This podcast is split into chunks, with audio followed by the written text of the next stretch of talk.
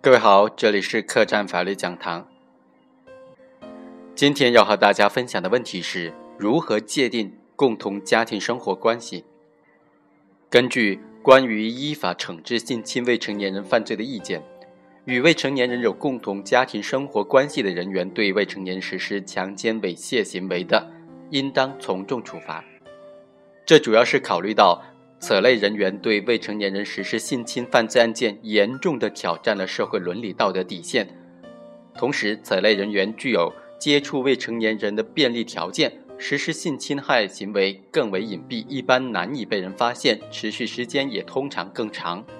未成年人被害人更难以抗拒和向有关部门揭露，社会危害性更大。但是在司法实践当中，如何认定有共同家庭生活关系的成员，就是其中的一个非常大的争议难点。今天我们通过案例来分析一下。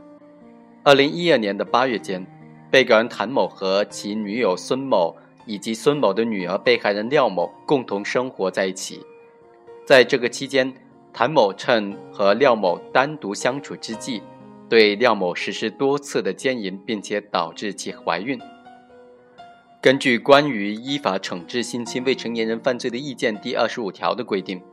针对未成年人实施强奸、猥亵犯罪的，应当从重处罚；具有以下情节之一的，更要依法从严惩处。第一，对未成年人负有特殊职责的人员，与未成年人有共同家庭生活关系的人员，国家工作人员或者冒充国家工作人员实施强奸、猥亵犯罪的。第二。进入未成年人住所、学生的集体宿舍实施强奸、猥亵犯罪的；第三，采取暴力、胁迫、麻醉等强制手段实施犯罪行为的；第四，对不满十二周岁的儿童、农村留守儿童、严重残疾或者精神智力发育迟滞的未成年人实施犯罪的；第五，猥亵多名未成年人或者多次实施强奸、猥亵犯罪的；第六，造成未成年人被害人轻伤。怀孕、感染性病等等后果的；第七，有强奸、猥亵犯罪前科劣迹的。在本案当中，被告人和被害人之间的关系是否属于共同家庭生活关系呢？我们认为是可以这样认定的：和幼女具有共同家庭生活关系，顾名思义，就是与幼女具有在一个家庭当中共同生活的关系。而所谓家庭，一般认为是指婚姻关系、血缘关系、收养关系等等基础之上产生的共同生活的人们所构成的社会生活单位，是具有血缘、婚姻、收养等等关系的人们长期居住的共同群体。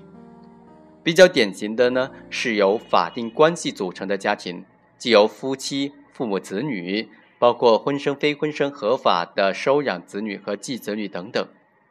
除了这些典型的家庭生活关系之外，还有与之相当但是不存在法定关系的人组成的共同生活单位，如孤儿或者生父母无力抚养的子女，由生父母的亲属朋友抚养的。上述人员共同生活在一起，相互之间也会产生与法定权利和义务类似的权利和义务，具备家庭的形式和实质。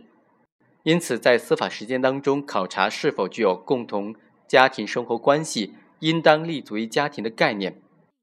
准确把握共同家庭生活关系内涵当中具有的质和量的要求。从质上来说，需要形成实际上的共同生活关系，如事实上的抚养关系、监护关系等等；从量上说呢，则需要具有共同生活的长期性、确定性和稳定性。如果仅有几次的共同居住或者较短时间的共同居住，则不属于这里所指的共同家庭生活关系。在本案当中，被告人谭某和被害廖某的母亲孙某是男女朋友关系。二人虽然没有正式的办理结婚手续，不是合法的夫妻，但是二人在案发期间是一直同居。被害人廖某也跟随孙某共同生活，也与谭某在同一住所内共同居住。这种共同生活单位实质上就形成了家庭关系。谭某在这种较长时间稳定的共同生活期间，与廖某形成了事实上的抚养关系，即与廖某具有共同生活的关系。因此，无论是从质上还是量上，谭某均属于和被害人廖某具有共同家庭生活关系的人。